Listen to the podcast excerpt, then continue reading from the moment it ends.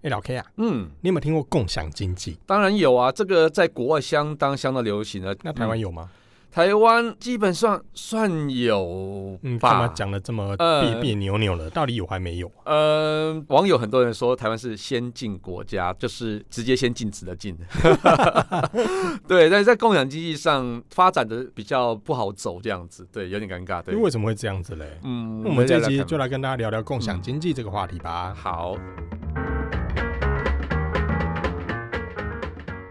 下了班，您迅速抵达约会餐厅，买电影票不再排队浪费生命，开车出游，一手掌握停车资讯，因为科技生活更有效率。省下时间用来轻松惬意科技酷宅陪你漫游网络世界。聊聊新鲜话题。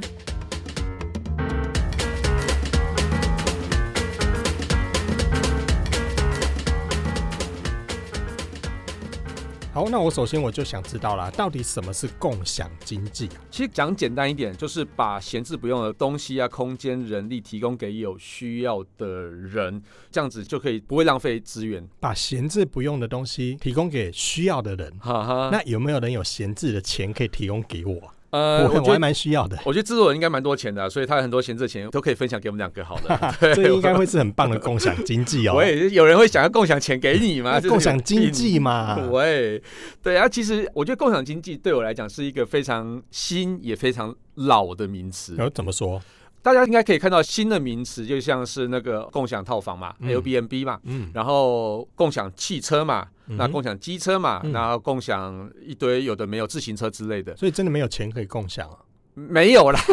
但是其实台湾非常久以前就有这样子的东西怎了。么说？你有没有去过漫画书店？有啊，那漫画书店里面的书，它就可以若干程度的叫做共享经哦，济。那所以以前的录影带出租店也是喽。我觉得广义来讲，我们都可以把它算成这样子，因为你不可能每个人去买断的时候，因为你可能录影带只会看过一次，嗯，漫画书只会看过一次，可能就不会再看，顶多两次嘛。嗯哦，那就很多了。那你这种情况底下，你会想要去拥有一本漫画书呢，或是说你只要看过一次，看完就好了？嗯，所以像录影带出租，或是说哦很多的出租店就这样产生的。但是呢，为什么到现在会变成一个叫做新创科技呢？这个当然是基本上是建立在人的需求上，因为大家都不是想要长期的去持有这个物品的情况底下，所以这个东西一直延伸到现在，加上科技的元素之后，它才会变成我们现在的新创产业，叫做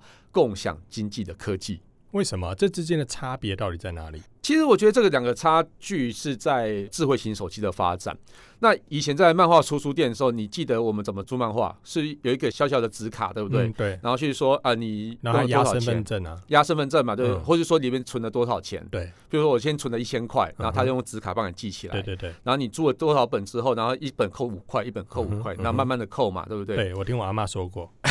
制作人有经历过这样的时代啊，所以我们就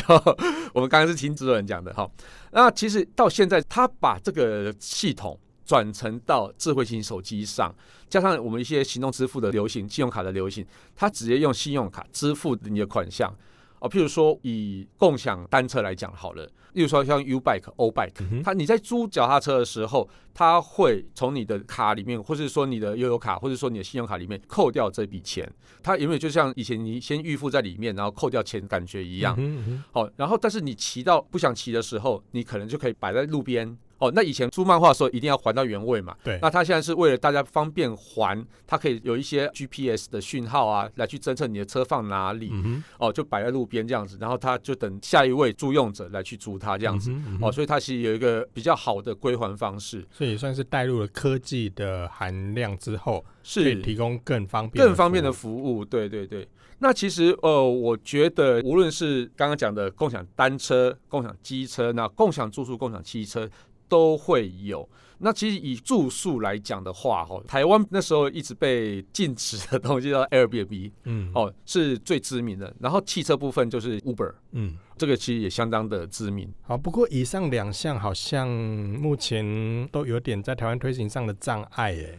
对，其实我觉得争议都蛮大的啦。呃，像美国其实这个东西是很成熟的，但呃，有些国家也跟台湾一样，就是禁止这样子的东西出现啦。嗯，这这最主要的原因是什么？其实我觉得像是法规的问题或是安全的问题，他们其实像日租套房之前也对一流行一阵子也嘛曾。经被禁止过一段那时也被间禁止过。那对这个东西其实就是说，你相关的安全消防机构有没有去检核过这个房间？这蛮合理的、啊。，对对，那对于你的消费者会不会有一些安全上的疑虑？嗯哼，哦，我觉得这个东西是考量是正确的啊，所以这个如果没有通过这两个的话，我是真的觉得这个东西应该是要被就安全限性制优先嘛。对，那另外一个比较黑暗面的，其实就是说，当你一个经济体已经成熟的时候，嗯哼有一个新的经济体要进来，那就可能会有一些利益上的冲突。你这样，讲有点抽象举个例子来讲好了，以 Airbnb 来讲的话，呀，如果这种 Airbnb 盛行的时候，它嗯最先打击到的是谁？饭店啊，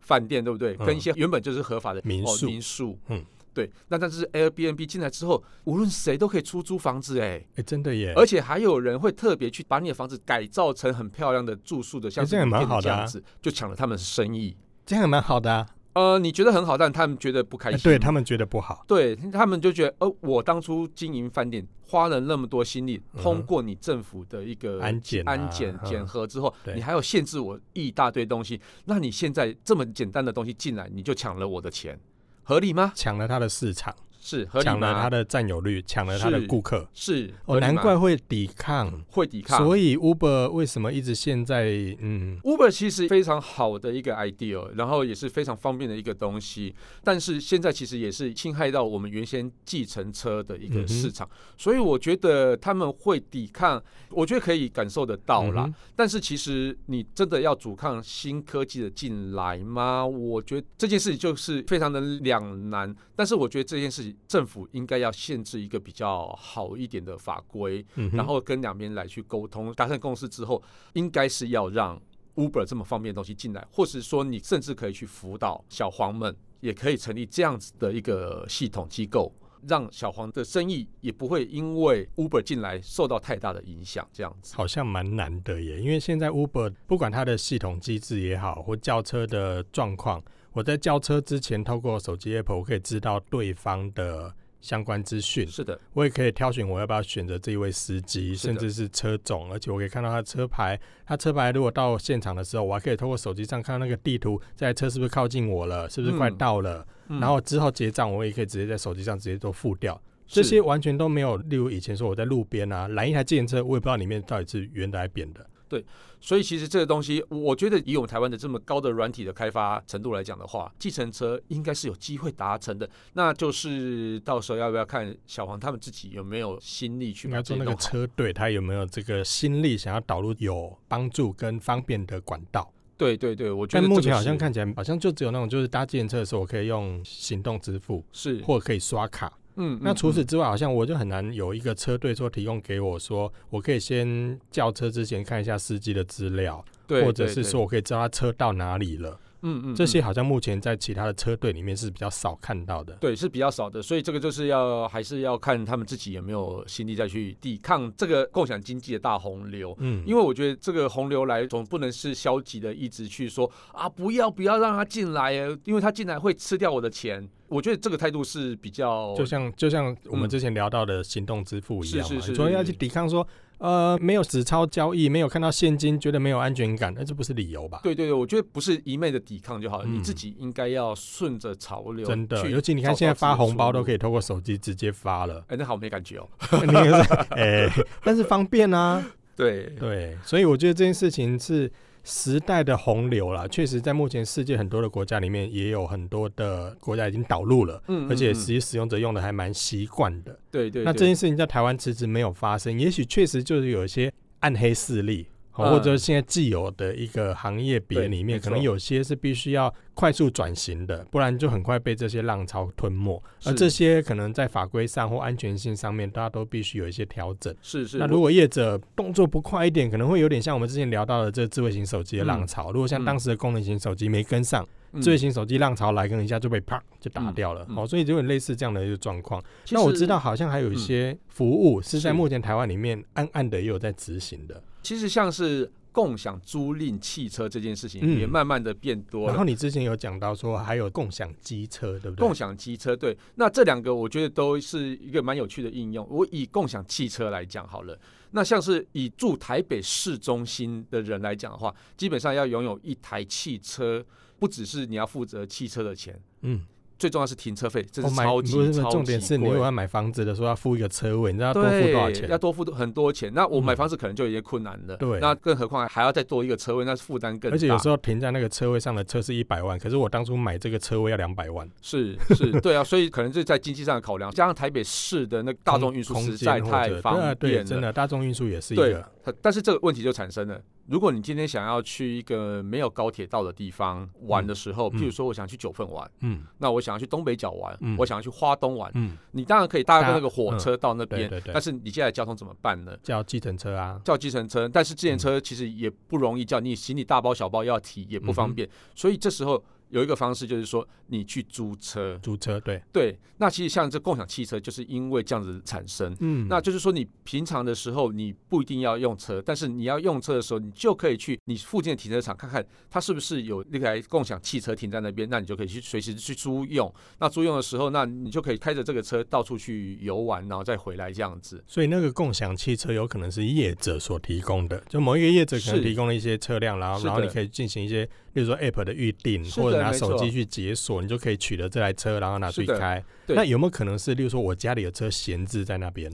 我我也可以把它开放出来啊，家有里需要闲的人置的你可车以，其实基本上你的应用其实也是类似的，嗯哼也可以用这样的方式，就是说，哦，我可能有停车位，但是我平常上班也开不了车，嗯，那我就可以把它 share 出来给大那家。停车位这是一个，好主意诶，对因为我如果上班的时候，我的车位可能就空在那边啊。对那也许我可以在这段期间把车开放出来，然后当做社区的对，停车停停车。停车位共享，我觉得也是一个非嗯常好的 idea。嗯哼，好，那我们刚刚提到说共享机车，共享机车对我来讲真的是帮助实在太大了，因为像是在台北的交通，它可能大家有机车嘛，那但是像我们外地人不可能在台北放一台机车在也那不可能边骑着机车到台北。对对，那其实，在台北虽然说捷运也非常发达，但是你还是有地方是离捷运非常远，你走路可能走到脚酸都走不到的那你地有方。 U bike 啊？ U bike 其实夏天你要骑真的也是很困扰的事情。 我记得你的困扰，对，对很就是热，我很 怕走热。走两段路，然后就全身像游泳一样。对，就全身就是汗这样子。哦，对，那共享机车的部分，呃，这家厂叫 WeMo 嘛，然后这家机车的话，它其实就是跟 O Bike 的概念有点像，它会停在合法的停车格里面，所以你只要只要靠你的手机呢，就可以去知道你附近有没有共享机车可以用。嗯那哼，当你骑的时候，你就可以用手机去解锁它，然后你需要去的地方，你就把它停下来，把它结束掉租约服务就可以了。那这个应用有什么呢？譬如说我们刚刚讲的，你到捷运到不了的地方，就是可以应用。那另外一个就是应酬的时候超方便的。哦，你上次节目上有聊到，就你打算去喝酒，对，嘿，那我要去应酬之前，我就骑共享汽车去，就随便先摆在路边。那回来的时候，不能哦那随我便啊了，你要停在哦，停车合法停停车车格格里面。对，那回来的时候你就可以叫小代黄代驾呃或是啊 Uber，啊或是对对对，对对把你对送回来这样子。嗯哼对，我觉得所这个也是一项一对啊，个相这也当是蛮有很趣方的便的一服务件事情。对但是为什么这些那么方便的事情，在台湾总是好像你看网友揶揄说我们是先进国家，先禁嗯止再说啦。那其他的就等到我事情卡好之后，你们再来吧。你有没有觉得刚刚比较特别的现象是 Uber、Airbnb 是被禁止的，嗯但是像是 WeMo 大家是受欢迎的。诶，真的耶？嗯，为什么我们刚刚其实前面就讲了，有没啊有侵害到？啊？机车现在没有人在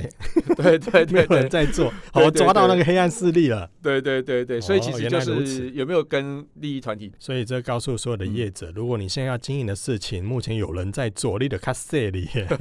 也不是这样子啦。其实我觉得应该大家还是要去欢迎这个科技的东西来到，但是新的科技来到之后，你还是要最先要注意的就是你是不是合乎地方的法规。那我觉得这个这件事也要先跟政府还是要先沟通，嗯沟通完之后确认说你是完全没有问题的，那你进来是完全合法的，无论是缴税啊，无论是安全啊，上面都没有问题的时候，你进来你就有很好的立足点去跟其他的原来的进行公平的竞争。嗯，那另外一边的话，就是比较传统的一些业者的部分，我觉得他其实应该也要快速去知道世界上到底在发生什么事情，这件事情他有没有办法拿进来做他们的应用改善，而不是说我反正我就人多嘛，我我就在这边，反正我抗议一下，政府就会你就现会在屈说服谁？你现在说 谁？对，没有我这期这就是讲小黄嘛，哦，对我他他就去就屈服，我觉得这个是不对的事情。当然是说你们可能可以站得住脚，说因为他们违法嘛。但是我觉得就是你们自己还是要去知道，说我怎么样去改善我的服务。因为有些对的 Uber 其实他们在服装仪容、谈吐，甚至在车内的整洁度来说，给人家的印象都蛮好的。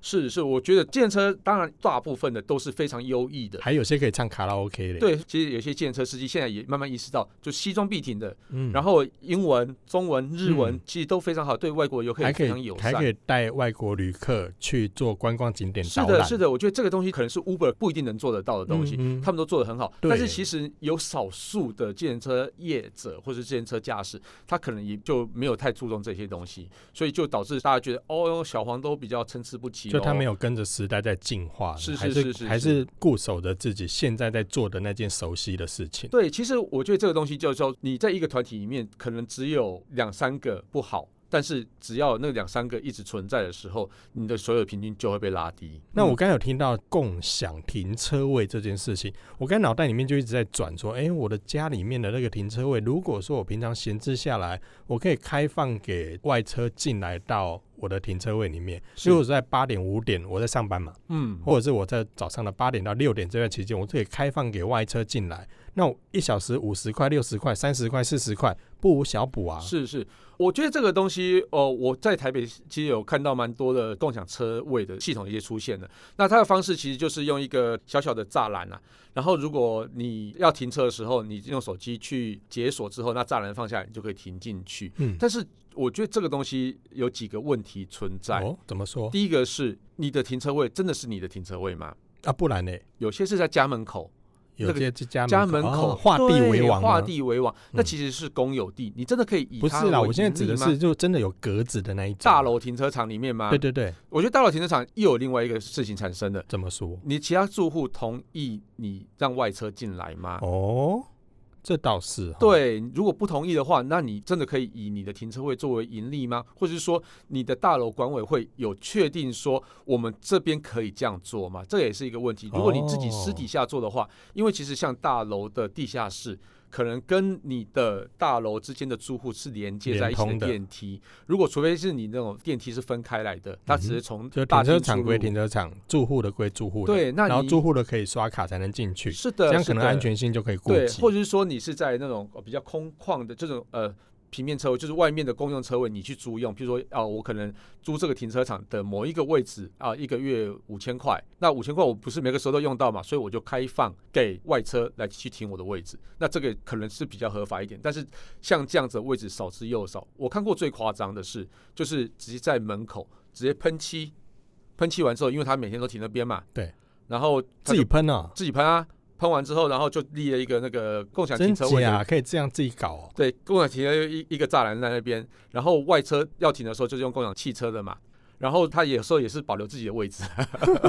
对，我觉得这个他可东西能在是有对点。面，又在地上自己又再画一区给自对，己我觉得用，这种东西，共享停车格的单位应该也要好好的去审核这些事情。这倒是真的啦。因为现在如果要经营停车场的话，他也必须要有一些执照嘛，嗯然后有一些呃安全规范等等的。对万一你的甚车至是要嗯开发票，对不对？是的，是的，而且嗯其实是有保险嘛，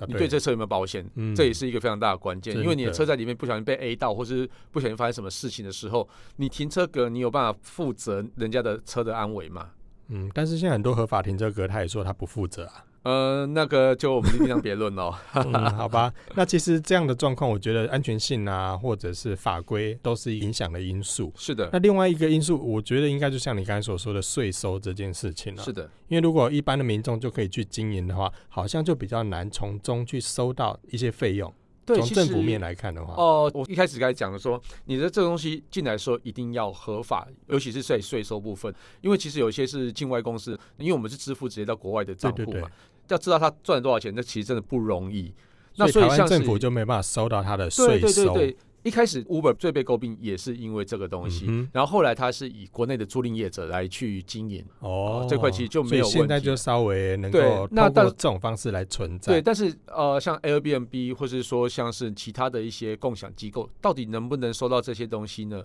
不知道。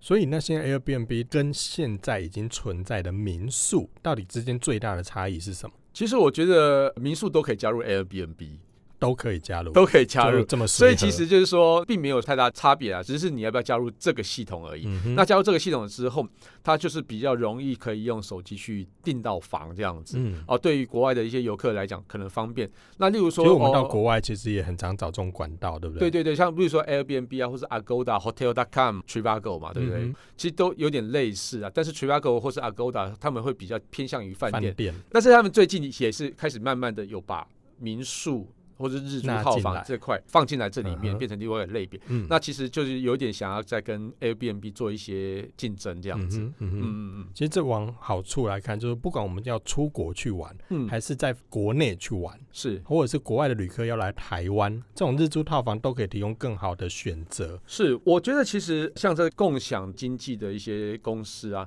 对于国际旅客来讲的话，是相对方便的，因为其实你如果真的要去一个饭店订房，你要从国外打电话回来过来台湾订房，这件事其实也是会有比较不语容言易。上的障碍啊。第一个语言上的障碍，第二个我要订房还要花国际电话费哦，这是现在可以现在可以用网络，嗯对，那是在比较久以前比较都是久这样子对对嘛，对对对那以前还有甚至是每个饭店都要开发自己的订房系统嗯哼，哦，那个是比较后来的。那现在我我现在可以直接在同一个平台里面就可以订到这么多的东西，就可以有很多的选择，对大家游客选择上也方便，付款也方便。嗯嗯，对，我觉得这个是方面是是提升的，所以我觉得共享经济这件事情哦，或是共享的新创这件事，带给人的不只只有共享这件事情，而是更便利这件事而情。且权益上也可以获得保障，对不对？呃，我我我举一我我举一个 正常情况来讲是，我举一个例子啦，就是我之前去日本玩的时候，其实我们也透过这些知名的订房网站，我们全家就订了两间房间，因为我们带着小孩去嘛，所以我们订了两间房间。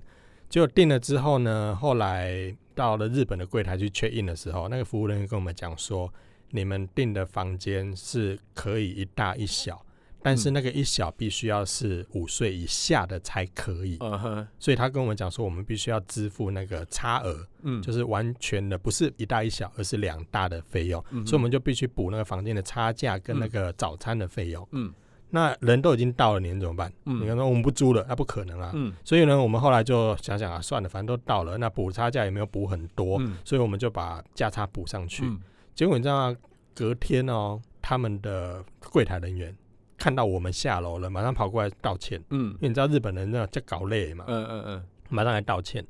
就为什么来道歉，你知道吗？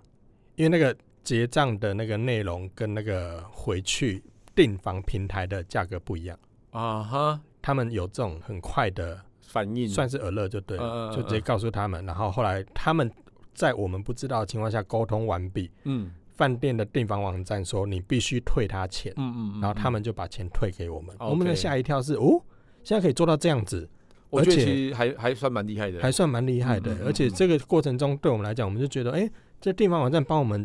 做了把关，而且甚至帮我们在权益上顾得蛮好的。嗯那我在更早以前，曾经也透过订房网站在订房的时候，嗯是我们到了现场的时候，结果没有房间，嗯超卖。嗯这时候我们也到在国外无解，就你知道后来怎么解决的吗？我们打电话到订房网站，他马上帮我们找了隔壁。才隔几条街而已，另外一间房间、嗯马上也帮我们搞定，我们过去直接确认就可以了。嗯所以我觉得这些服务对我们来讲是很方便是的，是尤其是你到了外国，你根本语言无法沟通的时候，有人从中帮你协调，这就是很好的一件事情啊。嗯，哎、嗯诶说到这个哈、我有一个非常有趣的一个共享的一个服务嗯哼，对是你、这个嗯是你的吗？哦，不是我的，共享刮胡刀还 是不是啦，不是。因为我之前在旧金山出差的时候，嗯哼因为其实，在经历过九一一的时候啊，哦、所有的那个车站里面的行李寄放处嗯嗯嗯，都消失了。都消失了。，对，因为他其实会很害怕，说你寄放行李之后呢，会不会有发生爆裂物在里面对？然后定时完之后它就爆炸或者之类的，嗯哼嗯哼会做一些恐怖攻击。嗯所以在一些比较重要的车站的那个 locker 全部都不见了。哼，哇，那很不方便啊。对，那只有一些比较很特殊的地方有 locker 这样。那你 check out 之后，那行李要放哪里？嗯对，对不对？那当然是可以放饭店，那但是有时候饭店的距离离你要去玩的距离对对比较对远的时候，那怎么办呢？嗯哼那你现在有一个 A P P，它是可以去共享行李置放处，这个也有哦，这个有，这我之前是一开始也不知道，然后后来去旧金山之后才发现，哦，有这个 A P P，所以它共享在什么地方？书店、就是餐附厅近可能可能嗯机场或车站附近的店家就对啊、了。其实整个旧金山市里面都有，哇，这遍么布方的便，很多。那它的大部分的东西就是叫做哦咖啡店，哦，嗯哼譬如说在咖啡店里面，它有一个小小的行李呃行李的那个置放处，嗯然后你过去哦，你先预定完过去之后，然后你跟他说你大概哪时候之前要会来拿你的东西，嗯然后就付款，嗯，付完款之后你东西就放那边了，那你就可以出去玩了，那就不哦用带行李出去欸真。玩的，这很时方间便到，之后，然后再去拿。嗯那我看到除了书店以外，像是呃理发店也有小空间也有，那有些是啊、呃住家嗯，也有。就是每一个空间都可以拿来让你寄放行李，就对对了对对，我觉得这个东西是欸蛮、方便呢，蛮。方便的，对对，而且它整个付款其实又不太贵，嗯哼，对，一天可能大概只要三五块吧，这个三有五块吸美引金到，我，嗯。对，嘿，而且其实我也可以开放我家的金库啊，就是欢迎大家把钱寄放到我什么家，啦， 喂，不收钱都可以啊，啊，真的，真哦，的，我佛心来 着。好了，我们今天分享了很多一些共享经济跟新科技，嗯然后以及一些特别的体验啊，但然后其中其中我觉得有一个对共享经济的东西在台湾是是打不死的一项服务你说，U Bike。哦，你刚才讲的 O Bike，其实在台湾进来之后，现在好像已经收掉了，你对不收对掉。了，对对而对，大陆有很多的单车租赁服务，后来也也对，也也好像在网络上有看到一些脚踏车三啊什么的，是的，他们也收掉了。是可是台湾的 U Bike 是一直以来似是乎不止活得很好，是，而且做的是让国际很多单车出租嗯惊讶的我觉得它的关键是在秩序。秩序，有怎么秩说序，就是说你必须要回到一个它的单车站点要还，停车柱上面。对对，停车柱上面，而不是随便乱丢。所以你意思是说，这个随便乱丢造成它灭亡的原因吗？这原因之一啦，嗯哼，对对，而且其实，在车的保养上，其实也是一样。呃，我看到路上其实就是很多 U bike 的保养的车，就是会到一个站点巡之逻嗯后巡逻，然后看到哎、诶这个车好像有点问题的时候，他就会把它收到他的回收车上，然后把一台完好的新的车放上去，这样而。且我看到他们会把一些多出来的车载走，是好的像，载到一些空车的一些地方去，是他的们会是去的做这些调整。对。那嗯即使说你的那个站点是满的的时候，它还是有另外一个机制可以让你先绽放的。嗯哼，对，我觉得这个机制也是蛮好的，所以我觉得它是一个很系统规划完整的一个服务，所以我觉得它是应该是会继续发展下去吧。好啦，那我们刚刚讲那么多的共享经济，那如果大家有发现更多有趣的共享经济的新体验的话，也欢迎大家可以分享给我们哈。那感谢大家收听这期节目，我是科技阿酷 Kiss Play。我是科技仔仔林小旭，如果你有任何想听或觉得有点酷，或者最近又发现了哪些共享经济非常有趣，或者是发现最近网络上有哪些事实在太瞎了，不聊不行。都欢迎到我们的脸书社团科技酷宅留言给我们哦还。有啊，快分享我们节目给你酷到不行。或者想要寄放现金，可以找小旭的朋友哦。 喂，一起加入科技酷宅的理理想世界，拜拜拜。哎、那个共享 Locker 很棒哦，而且它不止在旧金山。在科技酷宅由艾格媒体制作播出。